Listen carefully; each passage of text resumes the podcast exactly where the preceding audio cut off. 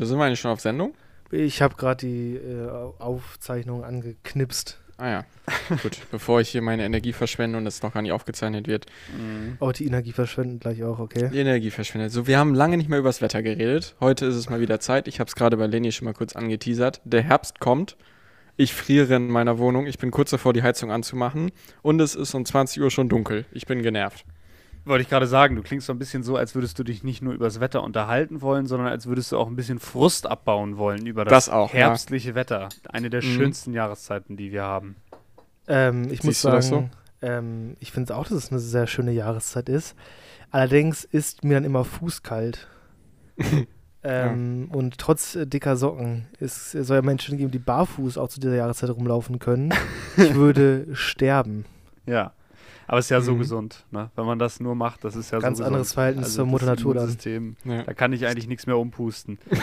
ja, Hornhaut so dick wie zwei Zentimeter. habt ihr denn schon, ja, da hilft ja Bimsstein. Dann hobelt man sich das schön mit so einem Bimsstein, weiß ich nicht, auf die Pasta und Mhm. dann ist man da gut versorgt. Habt ihr denn schon die Heizung an? Nee. Ich habe, ich habe gest, gestern Abend tatsächlich in meinem Badezimmer die Heizung angedreht, damit ich heute Morgen ähm, schön warmes Badezimmer habe, äh, um das, Das Aufstehen zu erleichtern. Ein weit verbreiteter Trick, aber ich wende den nicht an, weil das ist natürlich total schädlich fürs Klima und auch. ähm, meinetwegen ist es wahnsinnig schädlich fürs Klima, ist mir an der Stelle egal. Ich will ein warmes Badezimmer.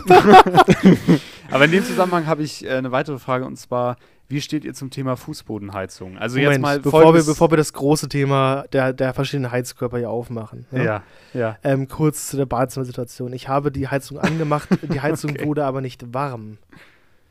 Ich, Ja, habe sie Dann auf, war es zu warm draußen. ja. ich habe sie auf zwei gedreht und ähm, Ja. ich dachte, zwei reicht. Zwei reicht nicht. Eine normale Nee. Heizung, also ich weiß ja nicht, wie das da in dem Wohnhaus ist, aber normale Heizungen springen eigentlich erst unter 14 Grad Außentemperatur an. Ein Hohn. Ein Weiß ja Hohn nicht, für was- mich als zahlenden Mieter. die gefährden deine Gesundheit. Ja, So, mir ist mich Mhm, so fußkalt. apropos Ja, so- Fuß kalt, da würde ja was helfen und zwar die eben angesprochene Fußbodenheizung. Jetzt ist meine Frage: Ihr habt die Möglichkeit, ein Haus zu bauen und die Entscheidung steht vor der Tür. Fußbodenheizung ja oder nein? Wie entscheidet ihr euch? Unbedingt in jedes Zimmer reinkloppen, Ja, ne? den Scheiß. Ja. Ja. Ich auch. Das ist das Geilste, was es gibt. Im Chalet meiner Eltern gibt es auch überall äh, Fußbodenheizung. und das ist wirklich ein Gamechanger. Also das, Ja. ähm, Ja. das lebt sich ganz anders. Vor allem hast du nicht diese wahnsinnig unästhetisch hässlichen Heizkörper überall rumstehen und diese Leitung Mhm. dafür. Nee. Und du hast Mhm. immer warme Füße, das ist So. geil. Es ist mega geil. Das ist übel geil. Und es ist, glaube ich, hab mir also als. ich, ja, sag mal bitte. Ne, fang mal an. Nee, es ist ja, glaube ich, auch, also ich mit meinem halben Jahr Physik, das ich in der Schule hatte, warme Luft steigt ja immer nach oben und eigentlich kann man doch Wärme kaum effizienter verteilen, als wenn du jetzt Heizstäbe quasi durch den ganzen Fußboden verlegst. Weil diese kleinen Popelheizkörper, die an den Wänden hängen, sind ja immer so ein bisschen, ähm, also weiß ich nicht. Lass mich dir aushelfen, ich hatte Physik im Abitur. Ja. ähm, ich weiß es nicht besser, aber warme Luft steigt auf jeden Fall nach oben. okay, gut. Okay. Praktisch, dass ich im Altbau wohne hier. Ja, was hat, was habt ihr denn für Heizkörper? Ich habe hier ganz normale Heizkörper unter den Fenstern, so stinknormal. Also schon nicht mehr so Altbauheizkörper, sondern die wurden mal ausgetauscht. Also schon was Vernünftiges. Aber ich habe mir selbst als Frist gesetzt, vor dem 1. Oktober mache ich die Heizung nicht an. Ich muss jetzt noch acht Tage frieren und dann Das ist geht auch ganz, ganz komische Art der Selbstgeißelung, ne? Ja, also ne? das ist Ja. wirklich sehr seltsam. Das verstehe ich nicht. Darfst Also, du, darf ja. man wenigstens schon heiß duschen bei euch? Ja, man darf heiß duschen, ja. Ich dusche immer heiß. Also ich hatte Ähm. mal so eine Phase, da habe ich immer kalt geduscht, aber irgendwie ist das vorbei. Soll ja wahnsinnig gesund sein in allen Lebenslagen Mhm. und für Körper und Geist. Naja, So belebend. naja. So, ganz kurz, äh, bevor wir das vergessen, ne, wir brauchen noch eben das Intro. Bis gleich. Alles klar, bis gleich. Sie hören nun eine Folge Kleine Eitelkeiten.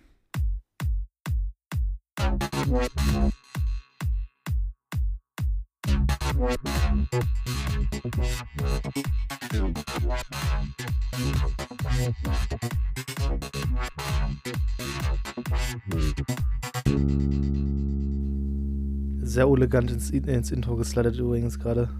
Ja, tut mir leid, das ist mir jetzt gerade urplötzlich eingefallen. So, Felix, jetzt darfst du weitermachen mit Ich dem habe jetzt vollkommen den Faden verloren. Ja, Nee, wirklich jetzt. äh. Ich weiß Ja, nicht, was ich sagen wollte. Ja, es ist wirklich schlecht.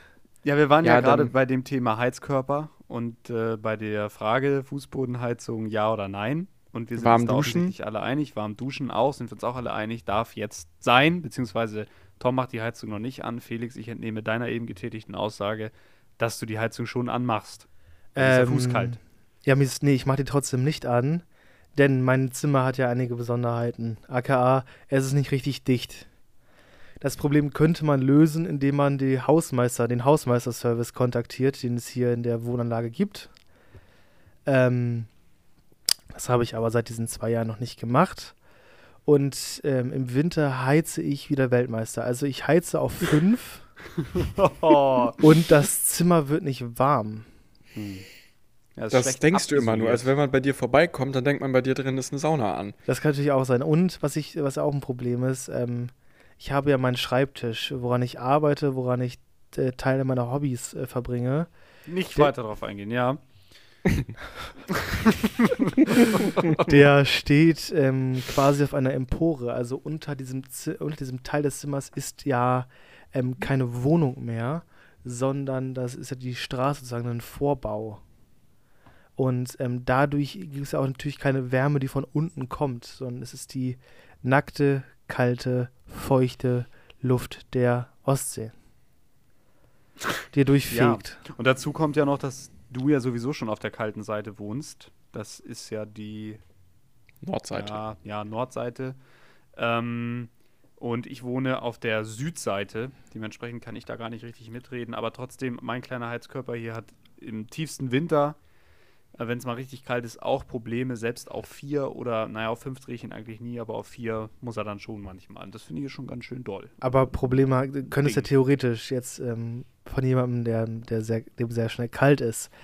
Ähm, du kannst das ist jetzt theoretisch auch im Badezimmer den Heizkörper aufdrehen und dann regelmäßig einen Luftaustausch zwischen ähm, Badezimmer und Wohnraum herstellen, indem du die Türen aufreißt, weil dann wird es richtig bullenwarm drin. Hast du quasi so einen großen Ofen fast genau. schon. Du hast, du hast quasi so einen, so einen Ofen, so eine Hitzespeicherkammer. Ich muss tatsächlich sagen, ich habe den Heizkörper bei mir im Badezimmer, seit ich hier wohne, erst ein einziges Mal, glaube ich, angemacht. Ein einziges Mal. Sonst nie. Bei Also mir ich- war das auch sehr selten, dass ich den überhaupt anhatte. Also ich finde tatsächlich, dass, ähm, wo wir gerade bei Fußbodenheizung waren, dass im Badezimmer ein absoluter Luxus ist. Weil auf dem Klo sitzen und kalte Füße haben, ist wirklich Horror. Das, möcht, das möchte man nicht haben. Also dafür Ja. haben unsere Vorfahren nicht gekämpft. Also das war... also das Das ist auch nicht mehr mein Land, Das wenn das hier Land, nicht mehr möglich ist. Ja. war eine Fußbodenheizung für alle. Das ist meine erste politische Forderung. ja. Apropos politische Forderungen. So eine Ähm, geile Überleitung. Ja. Mm. Ich äh, habe The Man, äh, The It, The, the Äh, äh, Future Chancellor. The Future Chancellor of äh, Germany, persönlich, also äh, live und in Farbe, gesehen bei einer Wahlkampfveranstaltung. Ich war nämlich in München das äh, vergangene Wochenende. Wir nehmen heute am Mittwoch auf. Das vergangene Wochenende war ich in München und am Samstag war der liebe Olaf Scholz, von dem reden wir sonst, ich weiß nicht, ob ich es eben schon gesagt habe. Äh, der liebe Olaf Scholz war auf einer SPD-Veranstaltung, moderiert von Lars Klingbeil in München. Und äh, ich kann nur für mich sprechen jetzt. Ich habe bisher recht selten die Gelegenheit gehabt, Spitzenpolitiker äh, vor allem beim Kampf ums Kanzleramt live zu sehen und war dementsprechend natürlich, ich sage mal, sehr epicht darauf, mir das mal anzugucken. Es war auf dem schönen Marienplatz vorm Münchner Rathaus. Und mir ist eine Sache aufgefallen. Und äh, das ist vielleicht was Persönliches, vielleicht aber auch nicht, vielleicht könnt ihr das auch nachvollziehen. Olaf Scholz hat, und ich glaube, das machen viele Politiker, aber er ganz besonders, sich wirklich, glaube ich, im Vorfeld von seinen PR-Beratern so ein paar Bewegungen zeigen lassen, die man als Politiker halt so macht, wenn man auf so eine Bühne geht. Und was Olaf Scholz immer macht, vor der Rede, zwischendurch, während der Rede und nach der Rede ist, er hebt seinen kurzen rechten Arm und winkt so ganz äh, großväterlich quasi in die Mengen, als würden da nicht 200 Leute stehen, sondern 200.000. und das, muss ich sagen, wirkt halt auf so einem Platz, wo halt nur 200 Leute stehen, ich weiß nicht, wie viele da waren, vielleicht waren es auch mehr, immer so ein bisschen traurig und so ein bisschen verloren. Vor allem, wenn da so ein, also von der Körpergröße Größe her jetzt mehr so bübchenhafter Mann steht und da so eine Show abzieht. Und ich fand das live äh, schon nochmal irgendwie, weiß ich nicht, ist nicht so meins. Wie steht ihr dazu? Sollten Politiker so ein bisschen Show machen, wenn die auf die Bühne kommen? Also ich wollte so gerade sagen, es ist ja so ein, also Polit Politik ist ja auch in gewisser Weise immer ein Theater. Ja. Und ähm, am, am geilsten fehlt das immer in den USA. Hm. Weil die haben ja sowieso Showbiz durchgespielt und da ist die Politik auch ein ganz anderes Showbiz. Also wenn du dann ähm, da die so Veranstaltungen bei den Demokraten ansiehst und Hillary Clinton, wie die zum Beispiel auftritt, das ist großartig. Da wird auch so gewunken und da wird auch zwischendurch ins Publikum gezeigt und dann Ja, auch so die ja, Faust ja, hochgereckt. Das Und, und ich meine, es gab ja auch, also Trump hat ja teilweise auch getanzt auf der Bühne. Also das war alles, ist, also das ist wirklich an Entertainment ähm, richtig großartig. Aber ähm, also wie stellst du dir sonst vor, wie man da einläuft, also auf so eine Bühne? Also wenn man Na, vielleicht so, wie man sich Olaf Scholz halt vorstellt. Jetzt sachlich, reingeschlumpft ruhig. kommt oder ja, was? mehr so reinschlumpfen, so nach dem Motto, ich habe mich mitgebracht, das muss reichen. Und Ja, die 40 Millionen von der Warburg, die haben wir auch nicht Ja. mitgebracht. Weil, ganz im Ernst, also ich meine, ich habe ja auch so ein bisschen hingehört, was er da so erzählt. Der hat halt vorher sein Referat da auswendig gelernt und trägt das jetzt auf jeder Markt, auf jedem Marktplatz in ganz Deutschland einmal vor und auf jedem Dorffest. Das gehört ja auch irgendwie dazu. Er ist meiner Meinung nach, das gilt aber für alle drei Kandidatinnen und Kandidaten in diesem Rennen, kein starker Redner. Das ist einfach so. Und Politiker verfallen dann ja aus Verzweiflung, weil die meisten halt auch einfach nicht das nötige Charisma mitbringen, immer in so einen Duktus so. Und deshalb brauchen wir in Deutschland und deshalb müssen wir. Und der, also das ist immer so ganz komisch betont. Die, die reden dann immer so komisch. Und bei Olaf Scholz fällt mir das ganz besonders auf. Und ich denke mir, Olaf, kleiner Tipp, weniger ist meistens mehr. Das ist alles, was ich sage. Also bei dem erwartet ja jetzt keiner, dass der mit zwei, was weiß ich, sage ich jetzt mal, äh, Zirkusbären aus Russland auf dem Einrad auf die Bühne gefahren kommt. Im Hintergrund brennt David Hasselhoff nackten Feuerwehr ab und die Leute sind völlig in Ekstase. Also das erwartet bei dem Schönes jetzt keiner. Bild. Großartig. Als das, Beispiel. das, das wäre richtig ähm, Tam-Tam, also wenn da mal so ein kommen würde. Also das wäre das wär wirklich äh, großartig. Aber ähm, also ich finde auch bei Politik, also die Politik in Deutschland ist ja, was, was so Spektakel angeht, ja sowieso recht showbefreit. Ja. Also ich meine, wenn du dir die Poli äh, auch wieder das Beispiel, ich weiß, die USA sind da ein schlechtes Beispiel, aber ich ziehe die trotzdem mal als Vergleich hier ran. Wenn du da die Parteitage siehst, Riesenstars, die da auftreten, irgendwelche belanglose Scheiße ins Mikrofon reden und dann irgendwie drei ähm, äh, Rocksongs zum Besten geben, die sie da mal geschrieben haben. ähm, in Deutschland eigentlich undenkbar. Ja. Also, oder dass die Toten Hosen dann mal irgendwie bei, bei der, ja, wahrscheinlich nicht, bei, äh, vielleicht bei der CDU sind ja auch alt geworden, das ist ja auch nicht mehr so punkig. Campino ist auch nicht mehr das, was er früher mal war, ja. ja, vielleicht, vielleicht so oder keine Ahnung, was. Ja, Campino ist eigentlich der CDUler unter den Punks. Ich glaube, das kann man so mittlerweile formulieren. Auch mehr so in der bürgerlichen. Aber dann müsste er eigentlich ankommen. SPD wählen, ne? Weil also all die mal Ja, äh, ja. Punks waren, SPD Das und kann CDU. sein. Ja. Aber ja, das, also das fände ich mal interessant. Und was könnte die AfD spielen? Ja, Nena könnte da auftreten, ne? Der Wendler. Äh, Xiao oder wie er hier, Xiao when I do oder so. Ich weiß aber nicht. Ja, der zum Beispiel. Der zum Beispiel. ähm, ja, da gibt es da gibt es auch eine große Auswahl. Ja, ja. Die Singen noch nicht, er. genau, die noch nicht indiziert sind. Ja, Ja, ja.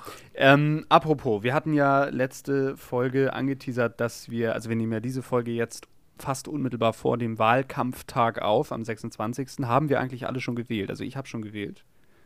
Ich habe auch schon gewählt. Ich habe noch nicht gewählt. Felix hat noch nicht gewählt. Felix wird live quasi zum Wahlbüro gehen, ist das richtig? Ähm, ja, zu der nächsten Stelle, genau. Okay. Und äh, ich dachte mir, wir nutzen jetzt einfach mal die Gelegenheit, um äh, so eine Art Gewinnspiel zu machen für uns. Äh, Oh, und zwar geben wir okay. einfach einen, einen Tipp ab, wer es wird in dieser Runde. Ja, also wer Kanzler Also, wird oder wer stärkste Wer Partei Kanzler wird oder wer die äh, stärkst, die meisten Stimmen Also ich, hat? Okay, finde, okay, wir, ich finde, wir raten mal die Prozente für die Parteien mal so ins Blaue rein. Das finde ich ganz gut. Okay, dann teilen wir das auf. Dann machen wir einmal die Prozente für die Parteien und einmal, wer am Ende Kanzler wird. Und ich möchte, dass wir das aufschreiben. Ich notiere. Ich schreib. Ah, okay, Tom notiert. Und ähm, ich weiß nicht, wollen wir um eine Summe Geld wetten und das irgendwie spenden oder wollen wir das einfach ohne Geld machen? Spenden. Naja, wir können ja auch mal spenden. Also jetzt im Rahmen des Von unseren ganzen Einnahmen. Das schauen wir da. Also wir schauen noch mal, ähm, wie viel Geld wir in den Pott werfen. Ja, wie viel Geld werfen wir denn in den Pott? Ja, das überlegen wir uns dann nächste Woche, je nachdem, wie es ausgegangen ist. nein, nein, das müssen wir schon jetzt vor festlegen. Also ich sag mal, ich schmeiß 20 Euro rein. Es ist jetzt natürlich auch ein wahnsinnig sozialer Druck, den ich hier. ja, Äh, dann, Ja, ja, dann machen wir es alle gleich. Schmeißen wir ja, alle 20 Euro ja. rein. Passt ja, machen wir. So, dann haben wir 60 Euro. Das ist jetzt nicht viel, aber es geht ja um die Geste. Und vielleicht haben wir ja auch Hörerinnen und Hörer, die jetzt denken, Mensch, dann mache ich das auch mal. Also, äh, Prozente. Fangt mal an. Sollen wir mit der SPD anfangen? Da sage ich, die holen 22 Prozent. Ich Felix? muss auch rechnen, ne? Ähm, ich sag, die holen 23 Prozent. Lenny? Warte mal, Felix 23. Ich sage. Also, ihr meint, dass quasi die SPD mit den meisten Stimmen 23% holt. Also mit 23% die Wahl gewinnt sozusagen. Nee, das nee, hab ich habe ich damit auch noch nicht gesagt. Ich sag nur, so, dass sie sondern ihr 23 Pro Pro 22 Partei machen wir das jetzt quasi. Ja, oder? Ja, ja, genau. Okay. Dann sage ich mal bei der SPD, weil das sind schon beides ganz gute Werte, ich sag mal 24%. Gut, CDU, jetzt fängt Lenny an. Okay, bei der CDU sage ich 21%. Felix? Ähm, bei der CDU sage ich 27 Prozent. Ui. Und ich sag 23 Prozent. Also Felix 27 und Tom 23.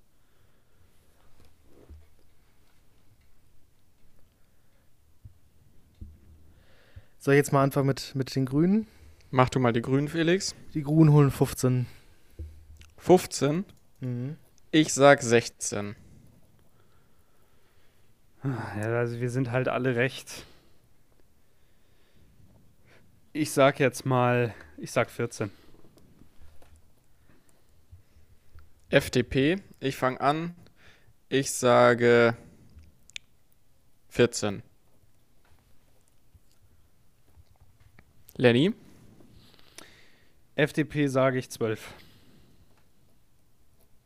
Felix, Äh, 17.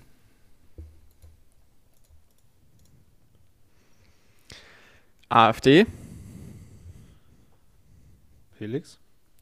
Ähm, 13. ich sag 12. Ich sag 9. Und bei mir würde dann die Linkspartei mit 5 ähm, gerade so über die Linie kommen. Ich sag 6. Also Felix sagt 5, Tom sagt 6. Dann sage ich, ja, ich hätte eigentlich auch 6 gesagt. Ja, du musst auf 100 auch rauskommen, ne? Nee, es muss ja auch noch was übrig bleiben für die anderen. Ja, aber Ja. Die, die Totalen werden ja auf, also es wird ja aufgezählt, äh, aufgespalten. Hast du jetzt zusammengerechnet, dass das aufgeht? Ja. Also bei mir habe ich das nicht zusammengerechnet. habe ich das auch nicht zusammengerechnet. Also bei mir gibt es genau 100 Prozent. Ist ja auch wurscht. Also ich habe, ich sage jetzt 7, auch wenn ich das eigentlich nicht denke, aber es macht das Spiel interessanter. Und da müssen wir mal schauen, wie wir das jetzt am Ende, äh, wie wir da den Gewinner küren. Da müssen wir dann irgendwie schauen, wer die meisten Parteien. Und der Gewinner entscheidet dann, wohin, wohin das gespendet wird. Das finde ich, glaube Genau. ich, ganz gut. Ja. richtig, richtig. Und äh, Gut. also ihr sagt, dass keine der anderen Spaßparteien da reinkommen. So äh, wie äh, hier to Totenhöfe hat er auch so eine, so eine Ja, Liste also- oder so. Ich sag mal, die ziehen wir jetzt, beziehen wir jetzt einfach nicht mit ein. Also ich glaube, Das- die größten Chancen hätten auch die Freien Wähler. Die waren jetzt, glaube ich, mal so bei dreieinhalb oder so. Mensch. Äh, ihr habt das sauber aufgeschrieben, ja? Ja. Weil ich habe hier bei der CDU, weil, äh, nee, keine Ahnung. Jedenfalls, okay. Also, dann müssen wir jetzt noch die Kandidaten. Und zwar nehmen wir da bitte jetzt, äh, ist ja logisch, ne? Rennen ums Kanzleramt.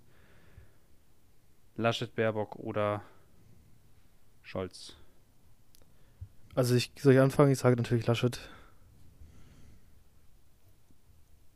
Ich sag auch Laschet. Ich denke auch, dass es Laschet wird. Da haben wir jetzt ein Problem. Ja, warum? Also dann entscheiden Auf der halt anderen Seite gewinnen. Ja. tun.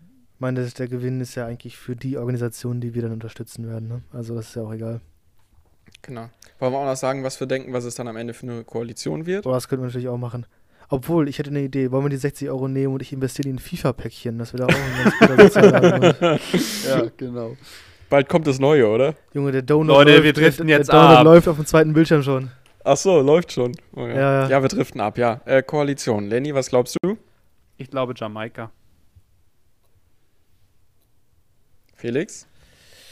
Um das interessant zu machen, mache ich rot, grün, rot. Aber sagst du, dass Laschet Kanzler wird? Moment, das, ja, also, ja.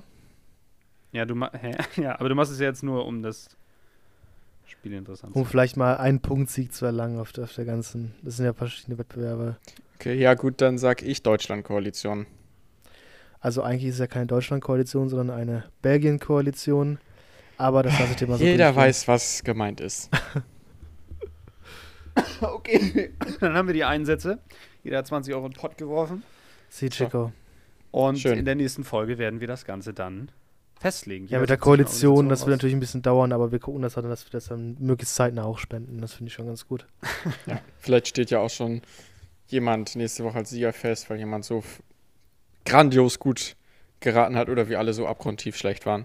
Das kann natürlich auch sein. Ähm, habt ihr das letzte Triell gesehen? Noch nicht ganz. Die ersten 60 Minuten habe ich gesehen.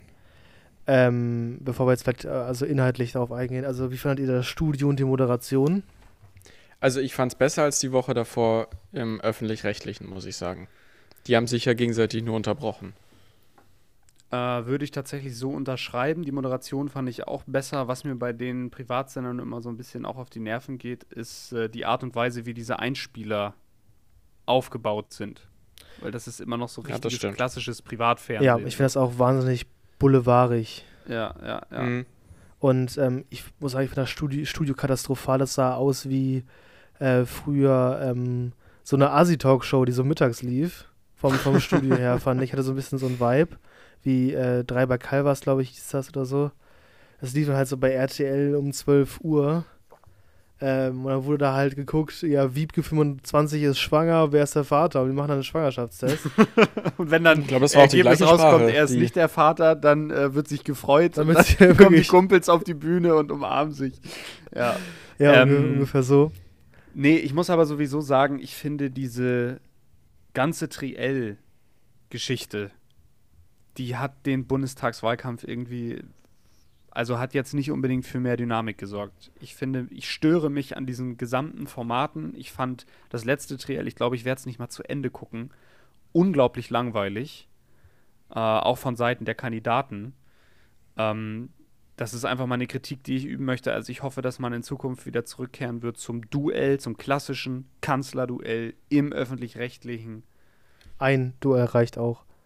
Ja, ein. Duell reicht Ja, ja. meinetwegen auch so. Mhm. Und Ähm, ja. Also ich weiß nicht, wie, wie es euch geht, aber dadurch vielleicht, dass wir uns auch, äh, glaube ich, mehr als der Durchschnitt mit Politik befassen, für mich haben diese Duelle oder Trielle nichts gebracht.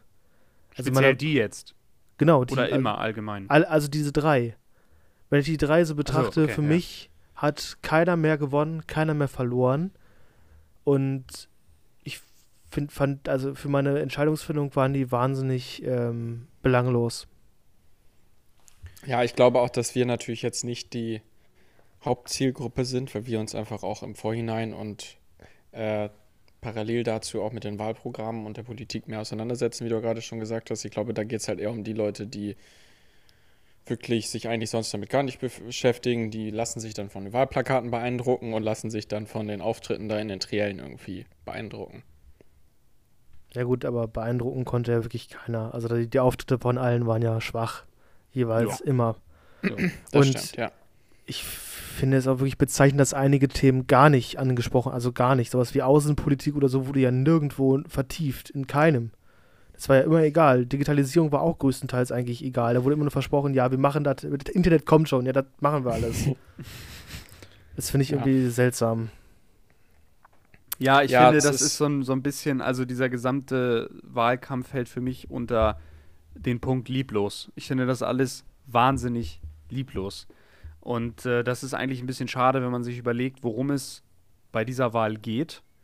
Denn äh, ich weiß, es wird bei jeder Bundestagswahl, bei jeder Wahl immer davon gesprochen, das wäre eine Schicksalswahl. Aber ich glaube, jetzt ist es wirklich das erste Mal so, dass eine Wahl wirklich mal einen signifikanten Einfluss haben kann, ich sage bewusst kann, auf das, was in Zukunft passiert. Und das wird zwangsläufig so sein, weil einfach Mama Merkel weg ist. Und das wird sich, das wird einen Einfluss auf die Bevölkerung haben, egal wer da jetzt am Ende von diesen drei Kandidaten steht. Aber so oder so wird das was verändern. Da bin ich ganz fest von überzeugt.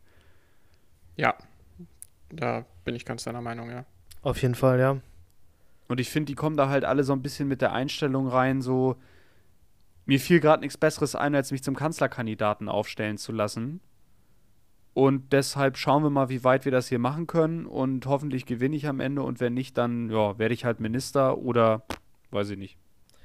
Ja, aber ich finde auch ganz im Ernst, dass, dass die Grünen da noch dabei sind bei dem letzten Triell. Ja. Äh, trotz der Umfragen eigentlich ähm, ziemlich schlecht. Ja. Weil in Umfragen waren die ja mit, ähm, mit der FDP unter anderem auch in dem in der Fehlertoleranz, also die ist ja, glaube ich, vier bis also drei, äh, drei bis vier Prozent. Und ähm, da waren die ja mit, den, mit der FDP gleich. Und ich finde schon chancenverzerrend in, in, ähm, in dem Sinne, wenn ich, wenn ich ganz ehrlich bin. Dass dann halt die Grünen die Möglichkeit bekommen, auf großer Bühne mit wesentlicher mehr Zuschauern als jetzt zum Beispiel ähm, bei diesen kleinen Formaten. Da gab es ja auch diese Vierkampfsituation. Mhm. Ähm, Ja, aber das gab es auch nur einmal, oder? Nee, das gab's. Ähm, heute ist, glaube ich, auch noch mal eins. Die, heute ist die große Bundestagswahlshow bei Pro7. Was das auch immer sein soll. Moderiert von Joko Winterscheid oder wer Wenn schon das? Show heißt, ne? Stehlen mir das Kanzleramt oder wie heißt die Show? Aus, aushalten Politik oder sowas. Ja, was auch mir Sonntag noch extrem aufgefallen ist, dass sie halt auch wirklich, also das ProSieben das am Anfang auch wirklich so verkauft hat, als hätte man nur die Wahl zwischen diesen drei Kandidaten bzw. Parteien. Als, wenn würde es sich, als würde es die anderen Parteien alle gar nicht geben und es würde nur auf eine dieser drei Parteien hinauslaufen. Genau, als würden wir halt auf dem Stimmzettel nicht die Parteien haben, sondern einen von den drei Fatzken da mit Gesicht. Und dann darfst du dafür abstimmen. ja, das ist zu teuer, das zu drucken. Und was mir auch noch aufgefallen ist, ist, dass Scholz zumindest in dem Teil, in dem Teil äh, des Triels, des letzten Triels, das ich gesehen habe, den ich gesehen habe, meine Güte, ähm, er hat sehr gemenschelt mit Frau Baerbock. Also Ja, genau, das war, waren an, das war da- Anbiederung. Die Also waren sich war, da Ja. sehr einig in vielen Punkten. Ich glaube, da will einer unbedingt Kanzler, also dann doch unbedingt Kanzler werden, aber halt unbedingt mit Grünen. Und, ähm, Aber es hat er auch immer gesagt, also das, das, das, er hat ja auch immer gesagt, dass die Wunschkoalition, also dass man unbedingt mit den Grünen zusammen regieren möchte. Das, ja, aber äh, es war ja immer natürlich schon so, dass das Bild, das dann entstand, das war, dass die beiden sich so ein bisschen auf Laschet eingeschossen Ja, genau, haben. ja, ja, es war so Mhm. Tech-Team Edition quasi. Genau, Ja, genau, genau. Und das ist ja nun auch irgendwie, also klar, ich meine, aus deren Perspektive, ich, ich finde, es ist viel, viel interessanter, wenn in der Politik auch auf öffentlicher Bühne mal mit harten Bandagen gekämpft wird. Deshalb verstehe ich auch gar nicht, warum Armin Laschet immer so zerrissen wurde, wenn er mal Kritik an Olaf Scholz geübt hat. Oder wenn er mal versucht hat, Olaf Scholz aus der Reserve zu locken und an die Wand zu stellen. Das gehört für mich einfach dazu. Ja, auf also jeden es ist Fall. Ja, ja. Wahlkampf. Genau, Ja. also für mich gehört das auch zu, gerade die Unterschiede deutlich zu machen durch Ja. solche und warum der andere oder die andere Kandidatin ähm, mal nicht so geeignet ist, vielleicht für den Posten wie, wie man selbst. Ja. Aber das ist das Problem, dass die Deutschen keine Konflikte mögen in der Politik. ja. Das ist halt auch wissenschaftlich nachgewiesen. Es geht auch für Koalitionsstreit ähm, oder für innerparteiliche Streitigkeiten, dass es immer massiv auf die Umfragen geht und man deswegen das immer versucht, so unter den Teppich zu kehren. Ähm, und immer sagt, das war ja bei der SPD auch lange so, dass man sagt, ja, Friede vor der Eierkuchen, die ist nicht so gespalten. Wir haben ja, hier jetzt alles gut. alles, gut. Zwei äh, linke Sozen als Vorsitzenden, aber den, den einen da haben wir da oben installiert, dass der dann da einen äh, Kanzler spielen darf. Ja, ich meine, das hat man ja auch ganz direkt bei den Sympathiewerten gesehen, die Olaf Scholz, äh, Olaf Scholz, äh, Armin Laschet eingefahren hat nach dem ersten Triell. Oder, ja, nach dem ersten Triell, glaube ich, war das.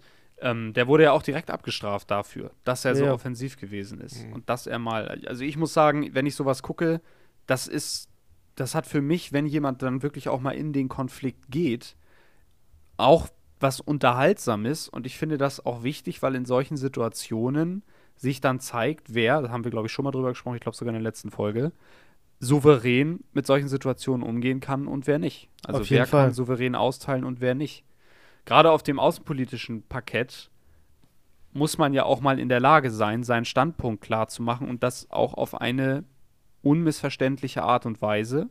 Und man muss sich ja auch Dinge gefallen lassen, die einem anderen an den Kopf werfen und sich da immer nur so rausschlawenzeln oder das äh, komplett zu vermeiden und davor wegzulaufen, ist, glaube ich, auf Dauer nicht der richtige Weg. Das ist, das wird diesem Amt nicht gerecht, dass man da versucht zu bekleiden. Bin ich ganz äh, deiner Meinung. Aber ich habe ähm, noch zwei Fragen zu dem Wahlkampf. Ähm, also von allen Parteien. Erstens, warum hat Olaf Scholz immer nur eine Hand auf dem Pult und eine hängt irgendwie so daneben? Was soll das? Das ist mir immer Ist mir aufgefallen. Gar nicht aufgefallen. Echt? Ist mir auch nicht Nee. aufgefallen. Wenn du es aber wahrscheinlich einmal gesagt hättest vorher, dann hätte ich wahrscheinlich auch nur noch drauf geachtet. Bei jedem Triell immer. Also eine Hand auf das Pult gelegt, eine hing daneben. Auch immer nur mit einer Hand gefuchtelt. Und nicht mit beiden Händen. Was Hm. ich irgendwie sehr seltsam finde. Das scheint einer der, der Wahlkampfmanager wahrscheinlich irgendwie gesagt zu haben, mit einer Hand wirkst du. Keine Ahnung, irgendwas. Und ähm, es gibt ja FDP-Plakate, wo dann irgendwie ähm, statt Made in Germany, Make in Germany draufsteht. Und das macht mich richtig sauer. Make in Germany? oder Ja, Ist das ein, das sind soll das ein offizielle. Scherz? Nein, das sind oder? offizielle Plakate. Also ich kann es mir ähm, nur so erklären, dass es halt gesagt wird, ja, war Made in Germany heißt ja schon, es wurde schon gemacht. Und Make ist halt, ähm, wir machen's. Weißt du? Aber dieses Make in Germany sieht halt so falsch aus, äh, sieht halt so falsch aus und spricht sich auch so falsch, dass ich das wirklich katastrophal finde. Ja, ja. Auch Mhm. wenn man, ähm, auch wenn man den Sinn dahinter, ähm, ja, vielleicht erkennen kann, aber das musste wirklich nicht sein. Also da hätte ich darauf verzichtet. Ähm, auf die erste Frage kann ich dir vielleicht sogar eine Antwort geben. Also die erste Frage, weshalb Olaf Scholz da immer so rumsteht, wie er steht. Und zwar, wenn man sich das, die Statue von Willy Brandt im Willy Brandt-Haus, also dem Parteisitz der SPD, anschaut, dann steht Willy Brandt da mit einer Hand in der Tasche Ja, und einer Hand gestikulierend vor dem Körper. Und äh, vielleicht ist es, also jetzt mal um zehn Ecken gedacht, tatsächlich so gewesen, dass sie gesagt haben, Mensch, Olaf, der Willi, der hat auch, also, ne, weißt du, wie okay, das, das ist, das ist aber, das ist Big Brain Move. Hast du es gerade ähm, selbst rausgegoogelt oder? Ja, ja, ich habe das gerade selbst rausgesucht, weil ich meine, ich hatte mich daran erinnert, dass Willy Brandt im Willy Brandt-Haus so auch steht. Weil im Wahlkampf wird immer wieder über Willy Brandt gesprochen. Eben, eben. Die haben Also ja ich auch mein- diese Wahlplakate Genau, mit ja. Willy Brandt. Ich meine, der Altkanzler, der jetzt irgendwo da bei Gazprom rumgeistert, der ist ja egal. Also der ist, den, den hat die SPD ja äh, beerdigt. Der ist auch, also das ist ja, der ist ja eigentlich nicht mehr Teil der Partei. Ähm, aber Willy Brandt wird ja wirklich auch ähm, immer bemüht, wenn es irgendwie darum geht, ähm, die erfolgreichen Sozialdemokraten und ähm, so weiter. Und ich, das ist ein guter, das ist ein richtig guter ähm, Guess. Finde ich, finde ich stark. Ja, Journalistisch stark. ich glaube, das, also, könnte ich mir so erklären. Aber Ja. natürlich kennt von unserer Generation kaum einer Aufnahmen von Willy Brandt. Ja, das Ja. ist, äh, das ist Dann sollte man sich auch mal die Umfragewerte unter den unter 30-Jährigen angucken. Das ist wirklich aber auch sehr fatal für die. Also vor allem, also ich frage mich mal, wie viele Leute davon überhaupt CDU wählen. Das ist ja auch schlimm. Aber naja. Ja. Aber dass die, F äh, die, die AfD da recht ähm, schlecht abgeschnitten hat, das fand ich schon ganz gut. Also war ja irgendwie richtig schlecht, tatsächlich. Ja, Die Linkspartei auch. Naja. eigentlich waren nur FDP und Grüne gut. Naja. Ja, ähm, noch jemand was zum Wahlkampf? Nee, also wir werden am Sonntag sind wir alle schlauer. Ich bin mal sehr Und Ja, erlöst. also- Vor allem sind wir alle erlöst. Vor allem sind wir erlöst Genau. von dieser ganzen würdelosen Geschichte, die da stattfindet. Ich kann auch diese ganzen Wahlplakate überall nicht mehr sehen. Es geht mir richtig auf den Sack. Und ja, hier nochmal der Aufruf. An diese Folge kommt ja jetzt direkt am Wahltag. Geht wählen. Auf jeden Fall. Stimmt, ey, diese Folge kommt direkt am Wahltag. Das ist ja wirklich, also, das haben wir uns auch nicht so ausgesucht. Das ist ja Wahnsinn. Aber ich freue mich natürlich dann auf die äh, Elefantenrunde Oh, danach. Das wird, das wird großartig. Äh, man, ich, äh, eine kleine Empfehlung zwischendurch. Das ZDF, äh, ZDF hat zu Ehren von Mama Merkel, ähm, wie sie schon eben genannt wurde, ähm, einige Dokumentarausschnitte aus ihrer Kanzlerschaft hochgeladen und unter anderem die Elefantenrunde aus 2005 äh, mit Gerhard Schröder und es ist wirklich einfach nur Comedy. Es ist großartig, es ist ein großartiges äh, Dokument ähm, deutscher Zeitgeschichte ja. und ähm, wie so einige Dokumentationen, die wir hier vielleicht schon mal empfohlen haben, lohnt sich das auch einmal im Jahr zu gucken. Ich gucke die wirklich mindestens einmal im Jahr, diese Elefantenrunde. äh, mit Gerd Schröder, weil es ist wirklich ein ganz, ganz, ganz, ganz es großes Kanzlerkino. Es ist Proletentum Ja. ja. its Beste. Es ist wirklich großartig. Aber welche auch ganz gut ist, ist, also das ist nicht gleichzusetzen, aber auch ähnlich unterhaltsam, ist die mit äh, Martin Schulz äh, vom Bundestagswahlkampf 2017, die Elefantenrunde. Äh, der bockige Martin, der äh, da quasi nochmal mit den Öffentlich-Rechtlichen abrechnet. Sehr sympathisch, sehr sympathischer Abgang. Im Außenministerium hat es ja leider nicht gereicht, aber naja, gut. Wir gehen weiß- in die Opposition. Ich weiß gar nicht, wo der gerade ist. ja, alles wirklich, wo ist das Hinterbänkler oder so, ne? der, der sitzt, glaube ich, in der letzten Reihe, ja. Hm. Naja. Naja. Ich empfehle auch hierzu noch einen, ähm, einen Ausschnitt äh, von der letzten Bundestagswahl, wo Andrea, Na Andrea Nahles davor gefragt wurde, die damals ähm, SPD, die SPD geführt hatte, wo sie gefragt wurde, wie sie die letzte Koalitionssitzung denn fand vor der Wahl. Und dann hat sie gesagt, ja, ein bisschen wehmütig, aber ab morgen bekommen sie in die Fresse. die Frau war auch. Die Frau ist immer mit der nötigen äh, Bäuerlichkeit Ja, in die Politik wirklich- reingegangen. ja, ich war so ein bisschen deftig halt. Ja, ja, deftig, ja, bäuerlich, ja, deftig. Und dann deftig war sie das besser. Bauernopfer. Ja, dann wurde sie halt auch gekegelt, ne? Also Ja, gut, so ist die SPD, ne? Mit ihren Stars ist sie jetzt nie so wirklich. Also am Anfang immer, oh, hallo, ne? Und am Ende will die keiner mehr sehen. Gut, es Aber gab ja auch keinen Nahles-Zug, das muss man ja auch sagen. Ne? Also, okay. Den ganz großen Hype. Es ja, gibt ja auch kein S am Anfang des Nachnamens, ne? Das Passt ja auch stimmt. nicht. Das stimmt. Sie wäre sowieso nie Kandidatin geworden. Ja, äh, okay, jetzt mal kurz äh, weg von Politik. Ich habe noch ein anderes großes Thema, das ich mit euch gerne besprechen möchte. Das wollte ich eigentlich schon letzte Woche besprechen, aber da hat sich das zeitlich nicht mehr angeboten. Und zwar, äh, ich weiß nicht, ob du das auch mitbekommen hast, Tom, aber Felix, du auf jeden Fall. Wir haben uns da schon drüber unterhalten. Es gab ein Zeit, eine Zeit-Podiumsdiskussion, äh, moderiert von Giovanni Di Lorenzo, dem äh, Chefredakteur der Zeit. Und zu Gast waren Markus Lanz und Jan Böhmermann. Für diejenigen, die es noch nicht gesehen haben, sehr empfehlenswert. Das Ganze kann man sich auf YouTube anschauen. Es gibt aber auch nur diesen einen speziellen Ausschnitt, wo, über den ich jetzt mit euch sprechen möchte. Und zwar kam das Thema False Balance auf. Also Jan Böhmermann hat quasi gegenüber Markus Lanz, ich fasse das einmal ganz kurz zusammen, den Vorwurf formuliert, dass man ja im Prinzip auch in seinen Sendungen ähm, für eine falsche Balance der Meinung letzten Endes sorgen würde, indem man Menschen einlädt, die Positionen vertreten, die eigentlich keine Stimme in der Öffentlichkeit haben sollten. Hat er angeführt, Henrik Streeck, äh, Alexander Kekulé, also da ging es dann gerade äh, um die Corona-Pandemie in Bezug auf die Zeit. Ähm, gab es äh, wohl irgendwann mal einen Artikel oder eine Kolumne oder irgendwas, äh, die hieß, die mit dem zynischen Titel aufmachte, oder sollen wir es lassen? Da ging es dann um die Flüchtlingshilfen. Jedenfalls hat Jan Böhmermann diesen Vorwurf formuliert. Und jetzt ist meine Frage an euch. Habt ihr den Eindruck, dass aktuell in den Medien und in solchen Talkshow-Formaten eine False Balance, also letzten Endes eine falsche Ausbalancierung der Meinung stattfindet, dass man in eine gewisse Richtung gedrängt wird? Und wenn ja, zu wessen Lasten geht das denn? Das ist schwer, weil es ist, glaube ich, ein bisschen auch abhängig vom Sender, beziehungsweise auch von der jeweiligen Sendung. Ähm, es ist mir jetzt aufgefallen, das ging aber nicht zu lassen irgendjemanden, sondern am Sonntagabend gab es ja bei Anne Will ging es irgendwie ums Klima oder so, da war ja von jeder Partei eigentlich jemand eingeladen, aber da fehlte mir zum Beispiel irgendwie ein Wissenschaftler, der Ja. irgendwie dann nochmal sagt, Wissenschaft. ja, wie es halt wir wirklich ist, weißt du, die können da, die können da labern, was sie wollen, aber irgendwie jemand muss ja auch mal sein, der die unterbricht, wenn die da nur Bullshit labern. So zum Beispiel. Aber das gibt es halt auch bei anderen Tollgründen, dass dann irgendwie, dann will von SPD, Grünen und Linker jemand eingeladen und dann sitzt da gegenüber Herr Altmaier. Und ja, Ähm, Also, was, was, was soll ich der Aussage entnehmen? Du bist der Meinung, ja, das gibt es schon teilweise. So eine False Ja, Balance, aber das aber- hängt vom Format ab, das hängt vom Medium ab, oder? genau, aber also nicht in die, ich habe das nicht gesehen, das von der Zeit, ich habe nur einen Artikel darüber gelesen. Ähm, aber nicht so in diesem extremen Maße, wie es jetzt da in dem Duell äh, thematisiert wird.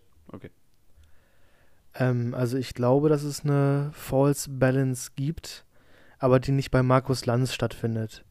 Ich finde das Beispiel von Böhmermann ähm, extrem unglücklich, ähm, weil in Sachen Corona gab es ja verschiedene Meinungen, verschiedene Ansätze, die auch ähm, diskutiert werden müssen und sollten. Und nur weil Böhmermann ja Anhänger einer sehr radikalen No-Covid-Gruppe ähm, war und ist, ähm, um die das nicht in den Kram passt, dass ähm, andere ähm, Virologen ja auch andere Meinungen haben könnten, ähm, finde ich das schon recht seltsam, dass man die dann, dass er dann die aus dem Programm raushaben möchte. Mhm. Ähm, also bei, wie gesagt, bei ähm, Markus Lanz sehe ich das nicht so, da finde ich es auch äh, relevant, dass da Leute eingeladen werden, die auch Minderheiten oder Minderheitsmeinungen repräsentieren. Ich meine, wir erinnern uns, glaube ich, alle an das ähm, zur Europawahl stattfindende Interview, ähm, ich, ich weiß es, oder sag's Gespräch mit Guido Reil, ich glaube, der ist Guido Reil, mhm. und ähm, Kevin Kühnert.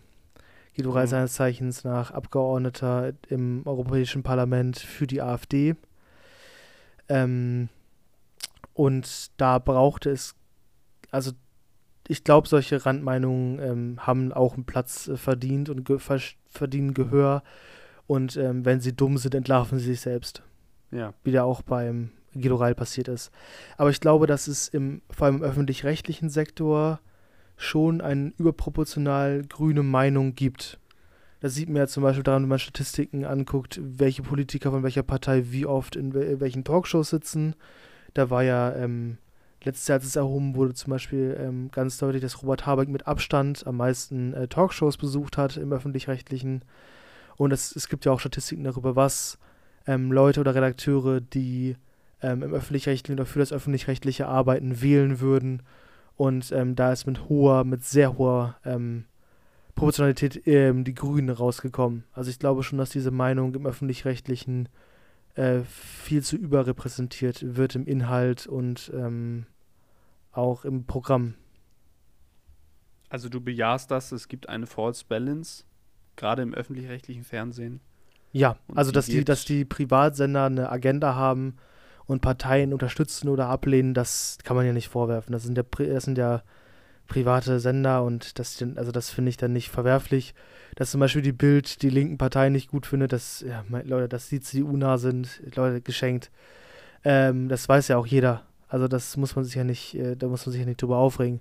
Aber ich finde gerade der öffentlich-rechtliche ähm, Rundfunk oder die Medien müssen einen Anspruch haben, neutral zu sein und alle entweder sie gewichten das nach Wahlergebnis, dass du halt sagst, wenn die, ähm, wenn die CDU stark in den Umfragen ist äh, oder im Wahlergebnis war, dann musst du sie überproportional viel einladen, denn äh, viele Menschen ähm, werden dadurch ja repräsentiert mhm. äh, durch das Wahlergebnis oder du sagst, du lädst alle möglichst gleichmäßig ein.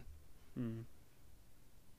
Okay, also das bedeutet, äh, ihr seid von den Positionen her auf zwei unterschiedlichen Standpunkten. Tom, du sagst, das gibt es nicht in dem Maße, False Balance, und Felix sagt doch, das gibt's. Verstehe ich das richtig?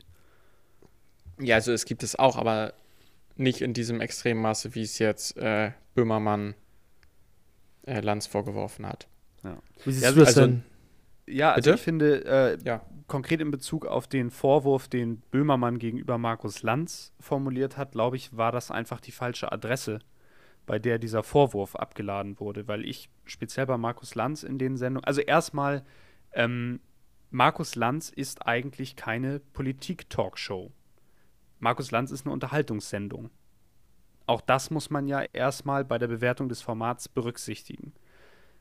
Trotzdem ist es natürlich so, dass die ähm, gerade jetzt in der jüngeren Vergangenheit die einzelnen Sendungen von Markus Lanz immer sehr politisch aufgeladen waren. Ich denke, das lag definitiv daran, dass äh, das ZDF gesehen hat, aha, das bringt uns Quote, vor allem wenn wir gegensätzliche Positionen einladen, wo es dann auch mal knirscht. Deshalb müssen wir uns jetzt mehr politisieren. Finde ich aber alles noch legitim. Deshalb finde ich, ich finde diesen Vorwurf ähm, sehr, äh, also einfach bei der falschen Person abgeladen. Ich hatte auch bei Markus Lanz immer das Gefühl, das habe ich auch immer noch, dass er ein Moderator ist, der sehr bemüht ist, Menschen in einer Talkrunde nicht über das restliche, über die restlichen Gäste in eine Ecke zu stellen, also der sich dann quasi immer mit den restlichen Leuten verbrüdert, um Leute fertig zu machen, sondern der versucht auf Augenhöhe eine Diskussion zu führen. Das war jetzt bei dem Beispiel, das du eben genannt hast, Felix, mit Kevin Kühnert und Guido Reil recht spürbar. Auch da hat er immer versucht, sich aus diesem Clinch zwischen den beiden rauszuhalten und seine eigenen Punkte klarzumachen. Und das war auch bei Hans-Georg Maaßen äh, handwerklich meiner Meinung nach, sofern ich das bewerten kann, sehr gut gemacht. Weil er wirklich versucht hat, einfach mal über diese Position zu sprechen. Und in Bezug auf die allgemeinen öffentlich-rechtlichen Medien ist mir aufgefallen, dass die eine Entwicklung durchgemacht haben denn beispielsweise nach 2015 war es ja nun wirklich so, dass es kaum noch eine Talkshow gab, gerade auch zum Bundestagswahlkampf 2017 hin, in der nicht ein Vertreter, eine Vertreterin der AfD gesessen hat. Und man hat diesen Leuten fahrlässig oder vorsätzlich, das weiß ich nicht, das muss jeder für sich selbst entscheiden, eine Bühne dadurch geboten, dass man voll auf deren Opferrolle eingegangen ist. Also man war immer sehr bemüht, sich dadurch stark zu positionieren als Sender beispielsweise, dass man die Leute einlädt, um sie fertig zu machen. Und das hat eben dazu geführt, dass diese Leute natürlich gegenüber ihren Anhängern gesagt haben, ja, guckt mal, wir haben ja wohl recht mit dem, was wir sagen. Die öffentlich-rechtlichen, die hassen uns, weil wir die Wahrheit sagen und die versuchen uns genauso fertig zu machen wie der restliche Mainstream und deshalb haben wir recht und wir vertreten eure Ideen. Und jetzt mittlerweile, und das ist mir beispielsweise bei diesem Vierkampf aufgefallen, geht man anders mit der AfD um. Weil so damals ist meiner Meinung nach diese False Balance entstanden. Man hat vielleicht auch als Quotenreißer immer solche Leute eingeladen und sich auf deren Provokation eingelassen. Und jetzt steht Alice Weidel auf einmal in einem Vierkampf und muss über Inhalte reden. Und wir haben das ja zusammen gesehen, also Felix, wir haben das ja zusammen gesehen und wir haben ja beide ab und zu mal so den Spruch gebracht, also sinngemäß, sie hofft wahrscheinlich darauf, dass sie gleich wieder über Flüchtlinge wettern kann. Aber das ist nicht passiert, weil auch die Medien gelernt haben, anders mit solchen Leuten umzugehen, diese False Balance dahingehend auszugleichen, dass sie sagen, wir geben dem Affen jetzt nicht noch Zucker, sondern wir behandeln diese Leute, diesen einen Kandidaten, diese eine Kandidatin in diesem Vierkampf, genauso wie alle anderen drei Kandidatinnen und Kandidaten auch. Und deshalb, ich glaube auch, ich glaube nicht, dass es diese False Balance gibt. Ich glaube, dass es sie phasenweise immer mal gegeben hat und ich glaube auch, dass wir wieder zu Phasen kommen werden, in denen es sie gibt. Aber aktuell bin ich der Meinung, dass die Medien das ganz gut im Griff haben und jemand wie Markus Lanz in seiner Sendung meiner Meinung nach sowieso. Also das ist meine Haltung zu diesem Vorwurf und ich hatte sowieso den Eindruck, das war wieder so ein Böhmermann-Vorwurf, den hat er sich vorher irgendwie zurechtgelegt und dann einfach mal drauf losgeschossen und sich währenddessen vielleicht schon gefragt, warum er das jetzt so adressiert hat und warum er das so gesagt hat. Also es ist ihm ja selbst ein bisschen aus dem Ruder gelaufen, das Ganze. Ja, aber da in, in diesem Vorwurf steckt noch äh, viel mehr. Also indem er diesen Vorwurf geäußert hat, ähm, hat er ja automatisch gesagt, dass er solche Randmeinungen ausgeschlossen haben möchte. Ja. Oder ja. Und das ist meiner Meinung nach eigentlich Gift für, für, für eine Medienlandschaft in einer Demokratie. Weil ähm, ich finde, man sollte auch immer solche Meinungen ähm, repräsentiert haben im, im Fernsehen und den Meinungskorridor auch nicht zu sehr verengen. Naja, so wie du das ja im Prinzip gesagt hast, ähm, beispielsweise mit den Leuten von der AfD, da darfst du eben nicht sagen, ihr dürft nicht kommen, sondern da musst du sagen, ihr dürft kommen, wir wollen uns sachlich mit euch auseinandersetzen, doch ich bin der festen Überzeugung, das hat man meiner Meinung nach auch in diesem Vierkampf gesehen, deshalb habe ich das eben gesagt.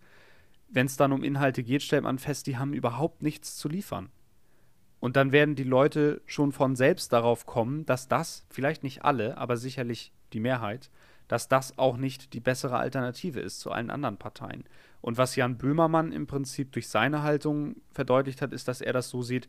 Also solche Leute, oder Leute, die nicht wie der Mainstream denken und handeln, die eine Position am Rand vertreten, sollten nicht eingeladen werden. Moment, aber es, es, geht ja nicht um Mainstream-Positionen, sondern es geht ja um Positionen, ähm, die jemand Höheres vertritt. Weil was, ähm, was bei Streeck und was bei Kikolega so waren, dass das halt die Positionen waren, ähm, die gegensätzlich zu der waren, die vom Robert-Koch-Institut und äh, von der Bundesregierung vorgegeben waren. Also sagt Böhmermann ähm, theoretisch auch, dass alle Meinungen, die nicht den oben, also den da oben, um das wahnsinnig schlimme, elitenhafte Bild hier bemühen zu wollen, die nicht diesem Bild entsprechen, nichts in, im, im, im öffentlich-rechtlichen zu suchen haben. Ja, also dann nennt es meinetwegen die da oben und nicht der Mainstream. Also das ist, das ist meinetwegen, okay. Ja, ich weiß, was du meinst. Ja, das ist, äh, ja, das ist. Und das ist ja, das ist ja dann, das ist ja richtig schlimm. Das ist ja fast schon autokratisch. Also ja, vor allem der Vorwurf, den er den anderen macht, den befeuert er ja letzten Endes selbst. Also er wirft jemandem wie Markus Lanz vor, er würde den Meinungskorridor verengen, obwohl Markus Lanz im Gegensatz zu ihm Positionen in seine Sendung holt, die eben mal anders sind als das, was man sonst in den breit, breiter aufgestellten Medien mitbekommt. Ja. Wenn es nach Böhmermann ginge, hätten wir Henrik Streeck oder äh, Alexander Kekulé oder wen auch immer nie in irgendeiner Talkshow gesehen. Ja. Obwohl sich im Nachhinein rausgestellt hat, das glaube ich jetzt einfach mal Markus Lanz beispielsweise, der auch in seinem Podcast darüber gesprochen hat, dass jemand wie äh, Alexander Kekulé, und das hat ja im Übrigen auch Christian Drosten selbst eingestanden, mit dem, was er gesagt hat, fast immer recht hatte. Er war seiner Zeit nur meistens etwas voraus. Das finde ich einfach. Und bei diesem Corona-Thema kommt halt noch dazu, was ich ganz interessant finde, dass äh, Moderatoren plötzlich der Meinung sind, sie könnten die Arbeit von Wissenschaftlern beurteilen. Ja gut, aber das, das haben sich ja in Zeiten von Corona sehr viele Menschen ja. rausgenommen. Ja, das ist schon Und richtig. da wurde dann auch, also dann, allein das ist so, ähm, dass es dann so ein Teambuilding gab, dass es dann so Team Drosten gab, es gab dann äh, Team Streeck und Team Kikole und ähm, welches, das war ja schon, also man hat ja in, in, in der schlimmsten Zeit, die man ja in der äh, Pandemie hatte, dann quasi so einen Pop-Wettkampf daraus gemacht. Ähm, welcher Wissenschaftler denn jetzt recht hat und ähm, ja. ich, das fand ich schon alles immer sowieso sehr seltsam. Also die Bild-Zeitung hat sich da im Übrigen auch natürlich ganz stark dran beteiligt. Natürlich. Star-Virologe Christian Drosten, glaube ich, war der erste große Titel. Ja, schöne Grüße. Naja. Ja. Aber, ja, okay, finde naja. ich auf jeden Fall interessant, wie unterschiedlich aber das hab, wahrgenommen wird. Ähm, ich habe eine Frage an euch. Glaubt, also findet ihr, dass in der Gesellschaft an sich der Meinungskorridor verengt ist? Also ich bin der Meinung, es gibt ähm, gewisse Themen, die sind einfach sehr, sehr dankbar, wenn man sich mal einen schnellen Applaus abholen möchte.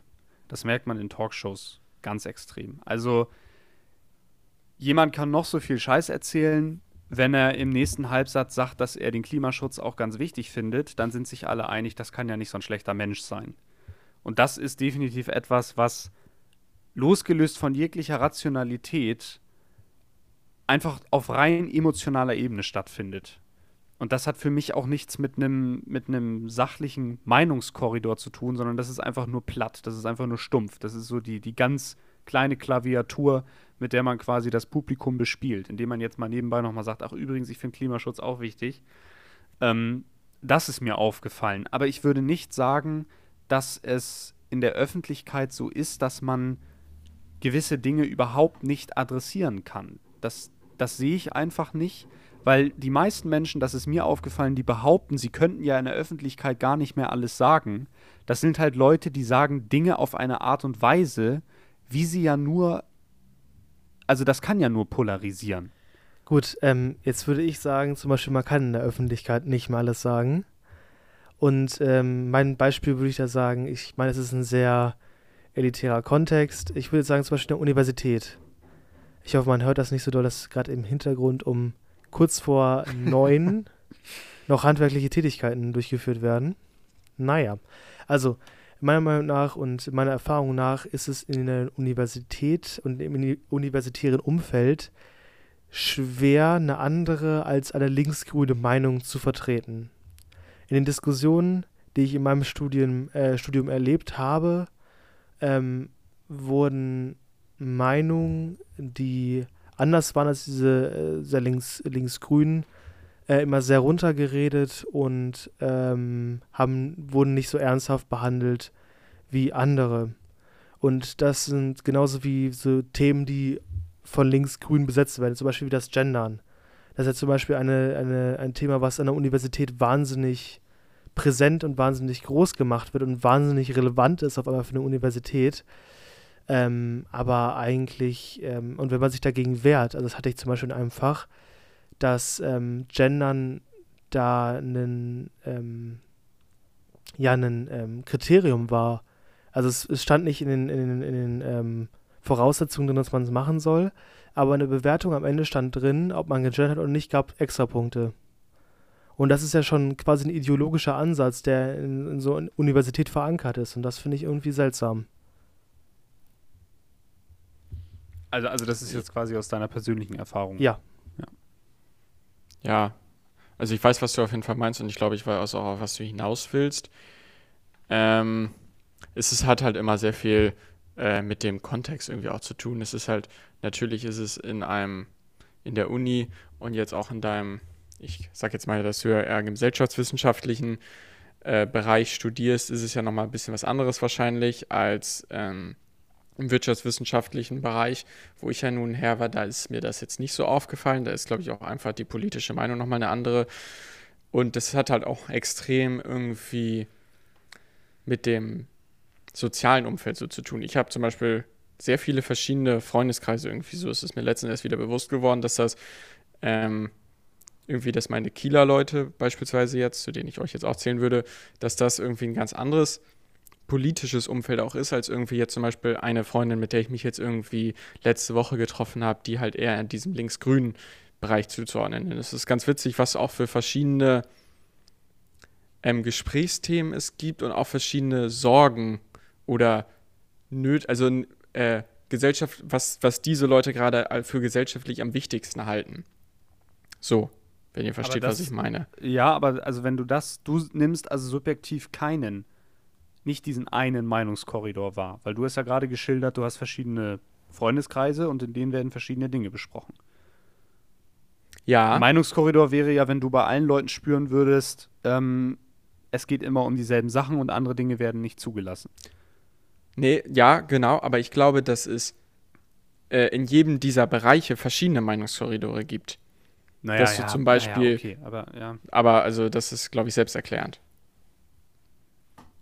Ja, aber also hier geht es ja jetzt gerade um die Frage, also das Ganze quasi auf eine etwas höhere Ebene gehoben.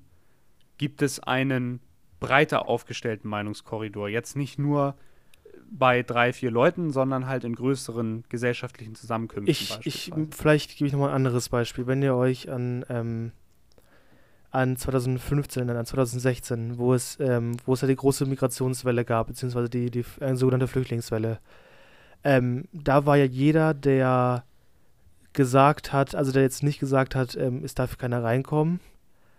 Jetzt, äh, äh, ich bekomme schon die ersten, die ersten großen, großen Augen hier. Jeder, der gesagt hat, ähm, man solle nicht jeden hier reinlassen, ohne dass es jetzt meine Meinung wäre oder so, ähm, wurde ja schon in eine Ecke gestellt, meinem, also aus meinem Empfinden nach war das schon so. Na, die Leute haben einen den Satz gar nicht erst beenden lassen, ne? Ja, genau. also, wenn du angefangen hast, ich habe ja nichts gegen, also, ne, das ist schon mal der falsche Satz, aber sobald du halt angefangen hast, natürlich müssen äh, Menschen, die vor Krieg fliehen, äh, woanders aufgenommen werden und Schutz finden, aber weiter als das Aber ist man ja gar nicht gekommen. Ja. Also nicht, dass ich solche Positionen vertreten hätte, aber bei solch, also so ging es, glaube ich, sehr, sehr vielen. Und ich, natürlich reden wir jetzt nicht über die Leute, die einfach nur gegen Flüchtlinge und Ausländer Nein, nein, das ist halt, nein, das, ne? es geht ja schon, um, jetzt schon um, um, um, ähm, um, richtige argumentativ belegbare Positionen. Es geht ja nicht um. Eben. Naja, und es geht halt ja. halt um die Frage nach einer geordneten, äh, strukturierten und sicheren, und zwar im Sinne aller, sowohl der Flüchtenden als auch der Menschen, also äh, die in den Ländern leben, in die geflüchtet wird, in die die Geflüchteten kommen, um eine sichere und geordnete Asylpolitik. Darum geht es ja letzten Endes. Ich glaube aber, da ist man heute, wo das auch fünf, sechs Jahre her ist mittlerweile, ein Stück weiter. Man kann anders über diese Dinge sprechen. Ja, aber nicht, nicht wirklich viel. Also ich glaube, wenn du immer noch bei äh, auf der Straße damit wirbst, ähm, als eine Partei, das machen ja die Mitte-Rechts-Parteien ja schon, dass sie sagen, sie sind für eine äh, geordnete und ein neues Migrationssystem dass du dann schon angeguckt wirst, weil die Leute auch erstens nicht Asyl von Migration unterscheiden können. Hm. Ähm, weil über Asyl redet ja keiner. Da haben wir uns ja, das sind ja mit der Menschenrechtskonvention, haben uns ja alle dazu äh, verpflichtet, äh, politisches Asyl zu gewähren. Das ist ja alles ähm, kein Thema und das bezweifelt ja auch keiner, wahrscheinlich bis auf die AfD. Das weiß ich aber nicht genau. Ähm, aber ich, dann, das ist halt schon immer noch so ein rotes Tuch, weil gerade dieses ähm, weil gerade dieser Moment ähm, schon das Land, glaube ich, auch und die Gesellschaft schon gespalten hat. Das meint man, glaube ich, bis heute. Ja, ne, ja, ich denke auch, dass man das bis heute merkt, aber ich glaube, man kann heute etwas anders über diese Dinge diskutieren als früher. Zum Beispiel 2015, wenn da Politiker das Wort Abschiebung in den Mund genommen haben, dann äh, hat das natürlich für Applaus in einem ganz bestimmten politischen Spektrum gesorgt und gleichzeitig dafür gesorgt, dass der Rest der Gesellschaft gesagt hat, wie kann man sowas sagen? Und heute wirbt selbst ein SPD-Kanzlerkandidat ganz offensiv mit Abschiebung. Also es macht eben nicht nur noch der Unionskandidat. Das ist für die Parteien mittlerweile Werbung quasi, dass sie sagen, wir müssen konsequent abschieben. Das ist Teil des Wahlprogramms. Und das, glaube ich, wäre so, man muss ja nicht mal vor sechs, sechs Jahre zurückgehen, sagen wir mal vor vier Jahren, nicht denkbar gewesen. Ja, das, Das ja, stimmt, ja. Ja. Weil die Sensibilität einfach noch eine andere war. Ja, ich. absolut. Ja, das ist auf jeden Fall natürlich ein Riesenthema. Da hätte man jetzt noch mal eine ganze eigene Folge mitfüllen können. Und äh, ich finde das jedenfalls sehr interessant. Und das Aller, Allerwichtigste finde ich, man sollte immer über Dinge sprechen. Aber, und das ist für mich die Quintessenz aus der Sache, es ist halt immer eine Frage, wie. Das sollte immer sachlich und vor allem auch respektvoll ähm, gegenüber derer geschehen, mit denen man diskutiert, au und auch gegenüber derer geschehen, über die man diskutiert. Und äh, ich glaube, solange das der Fall ist, kann man auch in Deutschland immer noch sehr, sehr viel, wenn nicht sogar alles diskutieren. Das ist so meine Meinung. Ja, auf, äh, auf jeden Fall. Da hast du doch Ja. ein schönes, äh, sage ich mal, Schlusswort gefunden. Schlussstatement. Schön. Gut. So, Ich fange jetzt den, Bundestagswahl. ich wollte gerade sagen, ich fange jetzt den Meinungskorridor und frage eure Musiktipps ab, weil da gibt es natürlich auch nur wichtige und richtige Antworten. Ja. Da sucht du besser was Ordentliches aus, sonst äh, kriegst du gleich lange Gesichter und äh, ich kommentiere das noch. Mhm. Also ich glaube, ich habe heute genau dafür den perfekten Song. Und zwar heißt mein Song Love, Peace and Happiness Ui, oh. von Materia, Edna und Yasha. Das kann man aber auch nicht mehr sagen, ne? Das ist aber auch, also, Was jetzt? ne, ist Was? gut. Materia, Ach so, das kann man gar nicht okay. mehr sagen. Ist so. Ähm, ich äh, ja, habe noch eine Empfehlung zum Gucken. Oder machen wir das jetzt andersrum? Ich glaube, wir machen erst Musik. Achso, dann machen wir, Entschuldigung. Dann äh, Seven von, da sind ganz viele Interpreten, man wird das dann sehen. Ähm, es ist Rap. Ähm, ich habe der letzte Tag von Peter Fox. Hm. Hm. Mhm. Und ähm, meine Cook-Empfehlung ist diese Woche ähm, Best of Angela Merkel von dem YouTube-Kanal Best of Bundestag. Das, hab, das ist sowas, was ich mir auch so einmal im Jahr angucke. Das ist auch sehr amüsant zu sehen, wie das so losgeht, auch wie sich Frau Merkel so verändert und wie sich so die Parteien ändern, gegen die sie schießt. Sie schießt immer gegen Grüne und Linke und je nachdem, mit wem sie gerade koaliert, auch gegen SPD oder FDP. Das ist sehr witzig, wie sich das auch so im Laufe der Zeit geändert hat. Ähm, ich empfehle Tee trinken. Es ist jetzt kein Gucken, aber es ist mal was Schönes, was man jetzt im Herbst machen kann. Einfach sich einen Schön. schönen, schönen Tee machen. Mach ich gleich auch noch. Ich empfehle, äh, anknüpfend an so ein bisschen an das, worüber wir jetzt zuletzt gesprochen haben, äh, Sound of Germany. Das ist ein neues Format vom NDR mit Olli Schulz. Der ist durch Deutschland gereist, ja, durch Deutschland gereist, ja, und hat äh, über Musik quasi mal mit verschiedenen Leuten aus verschiedenen Richtungen, auch politischen Richtungen gesprochen. Ist jetzt nicht der Augenöffner schlechthin, aber ich fand es mal ganz interessant und das kann man sich ja nochmal angucken, wenn man möchte. Und dabei natürlich auch gerne einen Tee trinken und danach natürlich auch gerne nochmal ein bisschen im Bundestag vorbeischauen. So schön, So wie man das alles verbinden kann. Und danach Ja, hört man dann noch so ein bisschen unsere Musik. Und damit soll es dann auch, soll es das dann auch für heute gewesen sein. Und dann geht Wir man wählen euch, heute. ja, genau. Wenn man sonntags hört, geht man wählen. Und um 18 Uhr alle Fernseher anschalten. Danach ist Elefantenrunde. Das wird witzig. Das wird nächste Woche hier auf jeden Fall Thema sein. Da bin ich mir sicher. Mhm. Und dann hören wir uns nächste Woche wieder. Bis dahin bleibt gesund und tschüss. In dem Sinne, tschüss. Tschüss.